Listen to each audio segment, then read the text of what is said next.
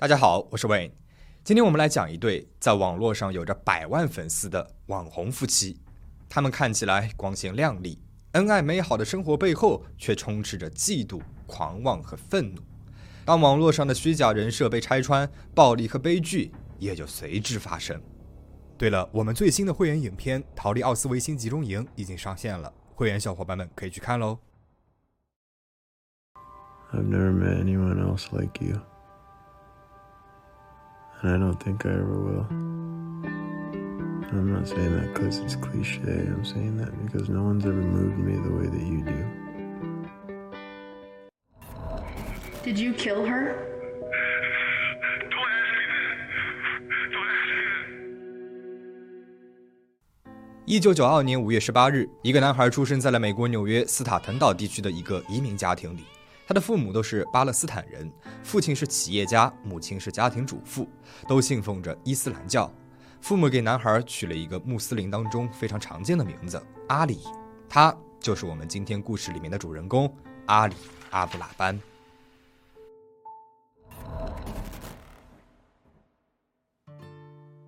阿里出生以后，全家人都搬到了美国的弗吉尼亚州生活。阿里在这里慢慢的长大，从小就表现出了艺人的天赋。他擅长音乐，性格外向，喜欢逗周围人开心，渴望着成为人群当中的焦点，渴望着他人的关注。十四岁的时候，他在一个乐队当了主唱，开始追逐起自己当艺人的梦想。后来，他加入了军队，在日本冲绳的美国空军基地服役。二零一五年，他在这里认识了年轻漂亮的安娜·玛丽。安娜比阿里小了一岁，一家人都是在冲绳的菲律宾移民。从当地的高中毕业之后，安娜呢就进入了菲律宾科技大学，拿到了理学学士学位。随着年龄的增长，安娜出落成了一个外表出色、内在丰富的美人。她聪明、善良，充满着魅力。安娜的父亲也在空军基地工作，所以安娜和阿里就相遇了。两个人可以说是一见钟情。阿里对安娜前所未有的痴迷，相识不到一年，阿里就向安娜求了婚。他带着安娜回到了家乡弗吉尼亚州生活，逐渐稳定了下来。以后，他们的女儿阿玛拉也出生了。弗吉尼亚州有着高山河流、成片的森林和花开遍野的春天。阿里觉得，在弗吉尼亚轻松悠闲的田园生活，幸福的就像是梦一样。同时，他也没有忘记自己的另外一个梦想。做一个家喻户晓的明星。他开始写歌，在网络上发布自己唱歌的视频，后来开始在 TikTok 上拍喜剧小品和模仿名人的片段。账号的名字呢叫 Jen Kid。他爱看电影，也享受模仿自己喜欢的角色。他最爱模仿的角色就是1983年的电影《八面煞星》的男主角托尼·蒙塔托，而这也让他在 TikTok 上一炮而红。Where the fuck is my gun? Gina! Gina! Where the fuck is my gun? Check the closet. Put it. It's in the same place every fucking night. Man. Why you gotta touch?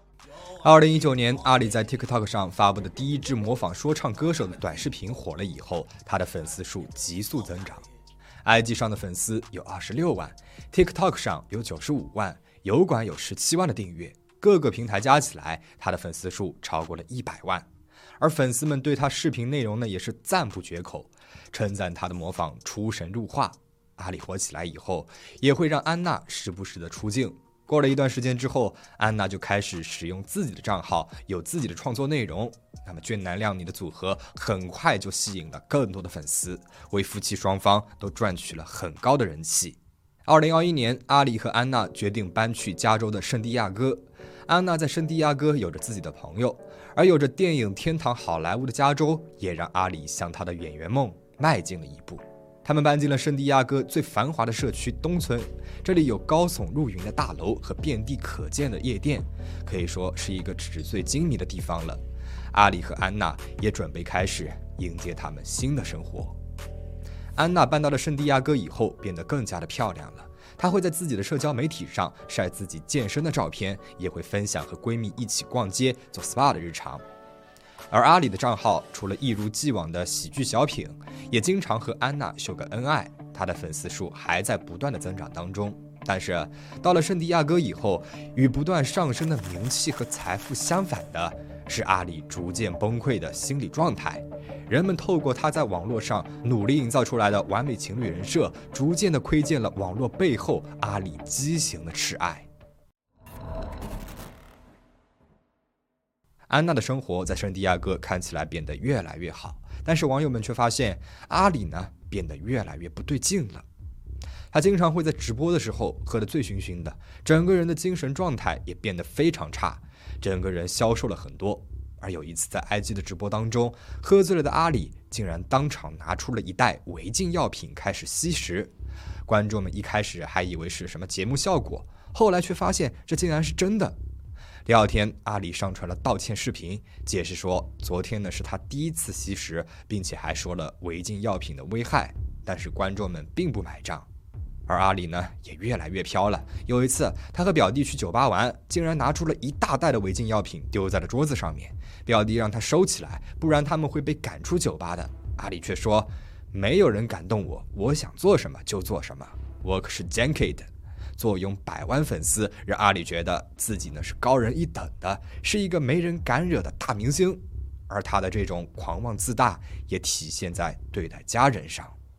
据安娜的朋友们所说，阿里对安娜有一种近乎变态的控制欲，他害怕妻子在他看不见的地方和他不认识的人相处。如果安娜和朋友一起出去，而他不在场的话呢，他就会疯狂的给安娜打电话。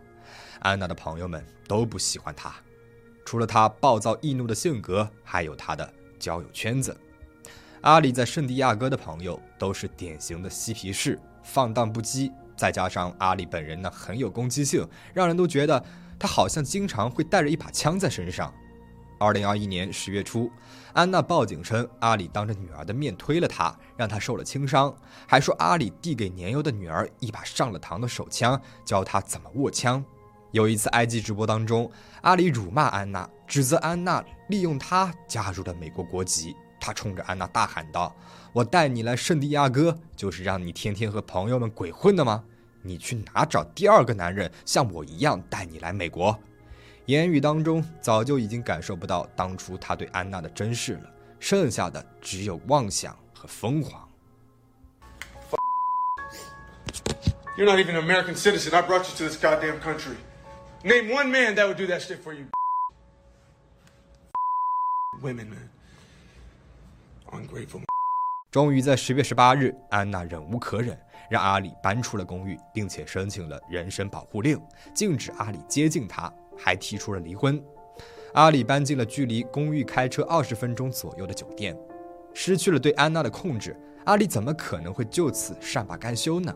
他一方面在网络上继续着疯狂的举动，比如在直播当中一边开车一边喝红酒，还让看自己直播的辣妹们私信自己；而另外一方面，他瞒着安娜，偷偷的配了一把公寓的钥匙，随时准备进入公寓内。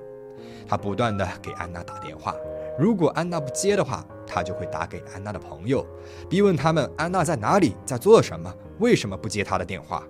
安娜的朋友们呢，请求他给安娜一点时间和私人空间来考虑两个人的关系。但是在阿里的心中，他觉得安娜只是在生他的气，想要用离婚来惩罚他，并不是真的想要离开他。阿里的表弟呢，也劝他放弃了安娜，找一个新的伴侣吧。但是阿里只想要安娜，他觉得自己优秀到可以得到任何想要的人，所以他不惜一切代价也要得到安娜。时间来到了二零二一年十月二十一日，阿里搬出公寓的三天之后，他趁安娜外出的时候，用偷配来的钥匙溜进了公寓，然后他给安娜打了一个电话，告诉她自己有公寓的钥匙，现在就在公寓里面。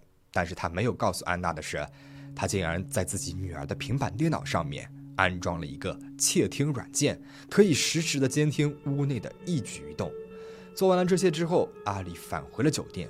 过了一会儿。安娜从外面回家，还带回来了自己的一个男性好友雷伯恩。雷伯恩二十九岁，是圣地亚哥本地人。因为安娜告诉他阿里配了公寓的钥匙，可能随时都会回来攻击他和孩子们，所以雷伯恩呢就放下了手里的事儿赶了过来。然而他的这个好意却最终成为了点燃炸药的那颗火星。二十分钟车程以外的酒店里，阿里监听着屋里的对话。他听到了安娜回家的声音，进门的时候还有一个男人的声音。那个连话都不想和自己说的妻子，现在正坐在自己的家里面的沙发上，和别的男人开心的聊着笑着。阿里的情绪逐渐的不稳定，并且暴怒了起来。下午三点左右，他从酒店开车来到了妻子住的公寓，乘电梯上了三十五层楼。电梯上升的过程当中，他不断的哭着，祈祷着自己到达之前，安娜还没有和那个男人发生关系。电梯门打开了，他冲了出去，打开了公寓的门，看见安娜和雷伯恩坐在沙发上，雷伯恩搂着安娜的肩膀在安慰她。阿里不由分说的拔出了枪，向雷伯恩开了三枪，打中了他的颈部、脸颊、后脑。安娜尖叫了起来，而下一秒，阿里对着她的额头来了一枪，安娜应声倒下。随后，阿里带着枪逃离了公寓。他首先给自己的妈妈打了一个电话，坦白了自己做的所有事情，然后他又打给了九幺幺，谎称自己回到公寓的时候看到了两个受害者死在了客厅里。接线员让他留在现场，他却说自己还有事情，就匆匆地挂断了电话。那之后，他去学校接了女儿，还告诉女儿自己伤害了他的妈妈。警方了解了情况之后，追踪了他的手机，而十五分钟以后，阿里就被逮捕了。阿里被以双重谋杀等三项罪名起诉。法庭预审的时候，阿里拒绝认罪，甚至对着检察官大喊大叫着。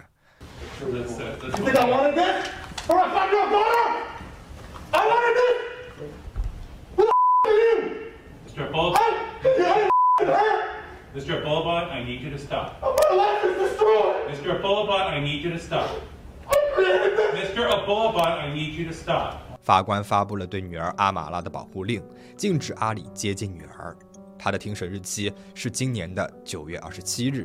如果被定罪的话，他很有可能将面临着死刑。那么等结果出来的时候，我会和大家同步的。事件到这边就讲完了。和之前我们讲过的很多杀妻案一样，这个故事里面的阿里表现出了自恋型人格障碍。这类人呢，会过度的夸大自身的重要性，强烈的需要过度的关注和赞赏，人际关系存在着问题，而且对他人一直都是缺乏同情心的。这些可以从阿里认为自己高高在上的行为当中看出来。但是在这种极端自信的面具背后，隐藏着的。是脆弱的自尊，他们根本就无法承受任何轻微的批评。另一方面，阿丽呢很自信，相信自己的能力，对目标非常执着。同时，她也有着自卑的一面，害怕失去别人的关注，害怕面对平凡的自己。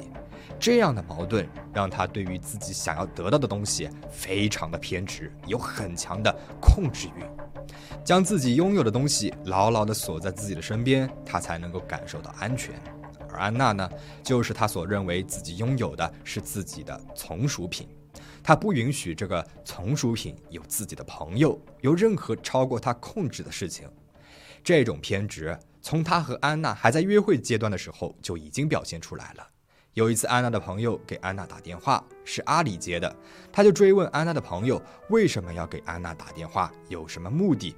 他似乎不想安娜有其他的人际关系，害怕他们成为自己和安娜感情的威胁。而这种威胁感随着安娜与朋友的交往变多而愈发的强烈，唤醒了阿里开朗外表下的阴暗面。为了掩饰自卑和不安全感，他表现得极度的自大。据安娜的朋友说，阿里和人交流的时候啊，很有攻击性，喜欢打断别人，主导话题，想要表现出高人一等的感觉，总是吹嘘自己的成就。而得到安娜是他人生当中的第一个殊荣。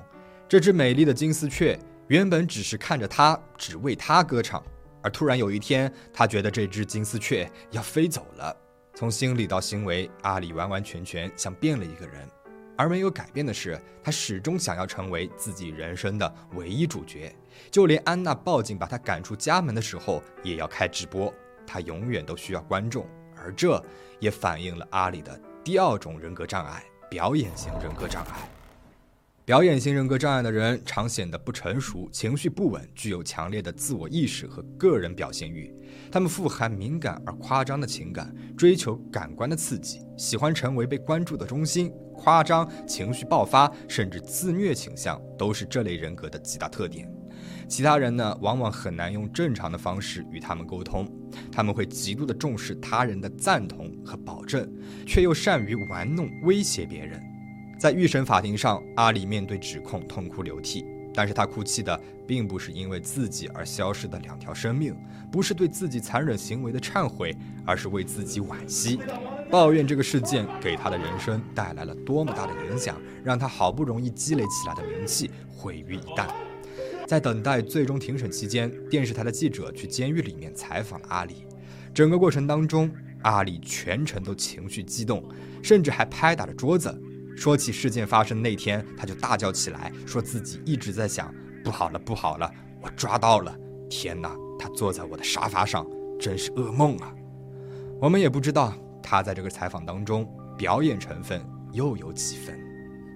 八面煞星的男主角托尼·蒙塔纳是阿里最喜欢的电影角色，凭借着模仿托尼，他的人生翻天覆地的变化。在电影里面，托尼呢是一个普通的古巴难民。